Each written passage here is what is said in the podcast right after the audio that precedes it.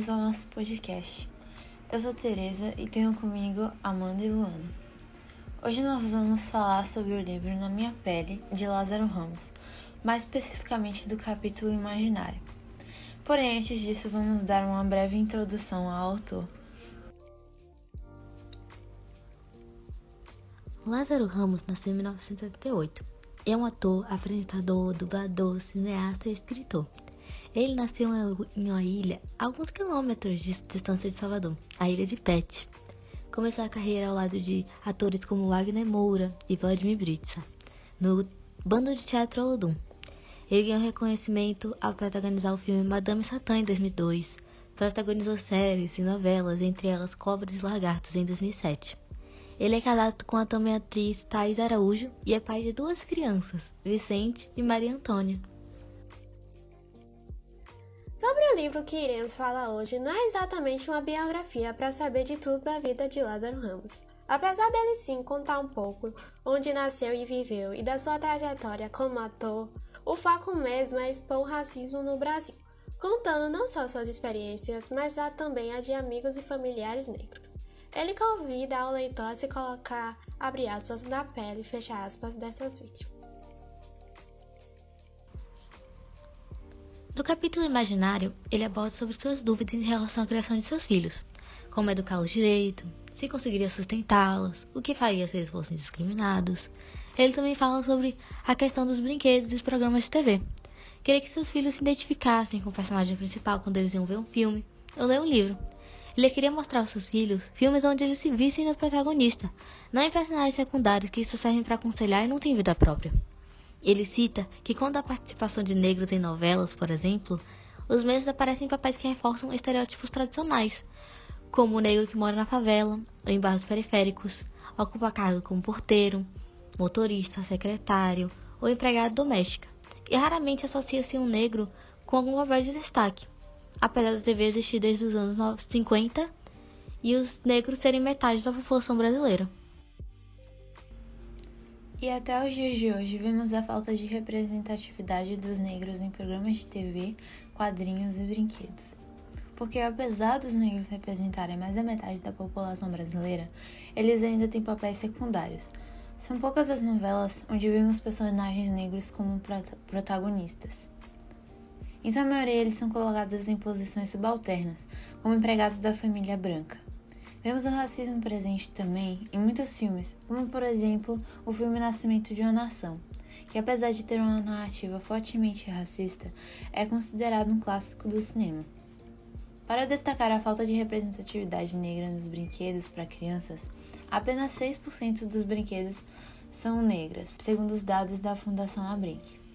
Isso indica a pouca representatividade, desde cedo influenciando negativamente o conceito de beleza, destacando só brancos com olhos e cabelos claros, deixando pessoas não brancas sem lugar para se encaixar. Já que estamos falando de brinquedo, é importante ressaltar sobre um vídeo no YouTube que é citado na obra de Lázaro, que é meio que uma entrevista a crianças negras, onde são colocadas duas bonecas numa mesa uma branca e uma negra. O entrevistador pergunta para ela qual a boneca negra e qual a boneca branca. Depois pergunta qual a boneca mais bonita, qual a boneca mais legal, qual é a boneca má. Todas elas respondem que a branca é mais bonita e legal e que a negra é a má. A próxima pergunta que eles fazem é: qual boneca se parece com você? E elas apontam para a negra, o que é bem questionável, ser negra e não gostar da boneca negra. Acreditamos que isso acontece porque crianças sempre veem as bonecas brancas serem mais exaltadas em todos os lugares. Lázaro Ramos conta no seu livro que uma vez foi abordado por dois policiais no banco. E, e quando isso aconteceu, ele perguntou para eles, né, para os policiais, por que, que eles queriam revistá-lo.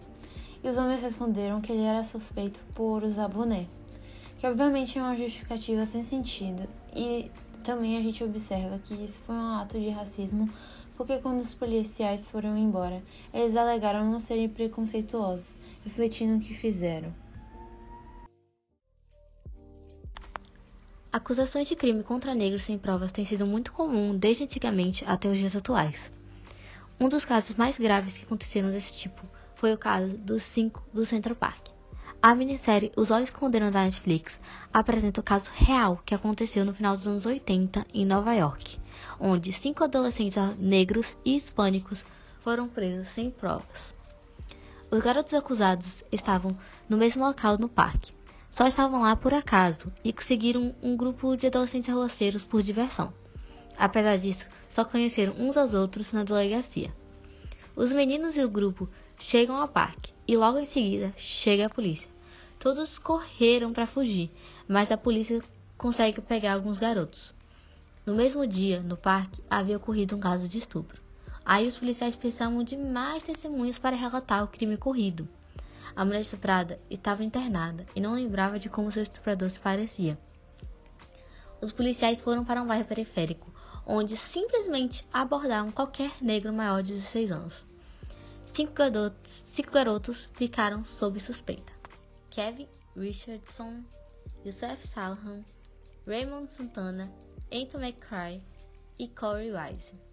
Na delegacia, os policiais pressionavam os meninos para que eles inventassem uma história, onde um acusava o outro. Os meninos, na época relatada, eram menores de idade e durante o interrogatório não foram chamados nem pais nem advogados. Eles estavam sozinhos numa sala sendo interrogados por horas e acabaram sendo injustamente acusados. Uma das vítimas foi só para acompanhar um amigo e acabou dormindo no banco de espera da delegacia. Quando acordou, o amigo já tinha ido embora para casa. Então, por causa disso, os policiais precisavam de mais um garoto para a história inventada se encaixar.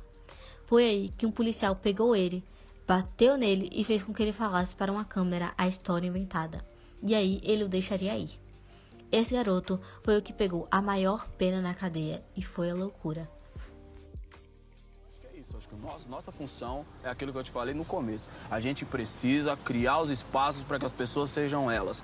Se elas são negros, homossexuais, mulheres, indiferente. Eu só preciso não ser o problema dessas pessoas. Eu não posso ser a barreira que vai calar o discurso delas. Só isso, entendeu? Todos nós fomos educados de uma maneira muito torta, sabe? Acerca do outro. Entendeu? E eu acho que o, o, que a gente pode fazer é admitir que a gente está em obra, que a gente está tá corrigindo isso. Estamos em obra. Estamos em obras, é, é isso. Percebemos pelo texto de Emicida que a educação é um meio fundamental para termos empatia e solidariedade com o outro, pois com ela deixamos de ser arrogantes e ignorantes com algo que nos é diferente e desconhecido, podendo assim nos colocar no lugar do outro.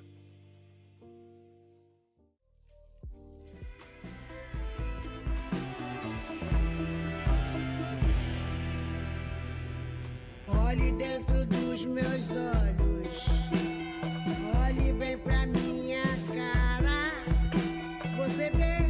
que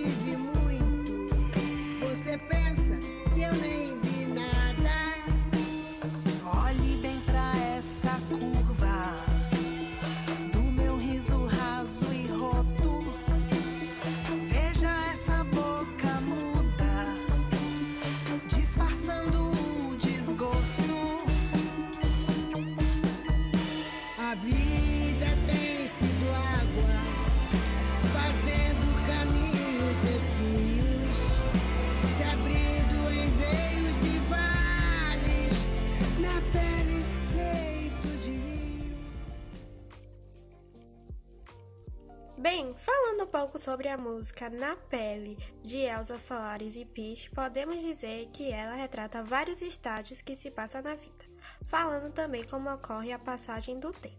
Destaca, dentre outras coisas, as bagagens que cada um carrega através de suas vivências e experiências de vida, sobre as quais não temos nenhum controle.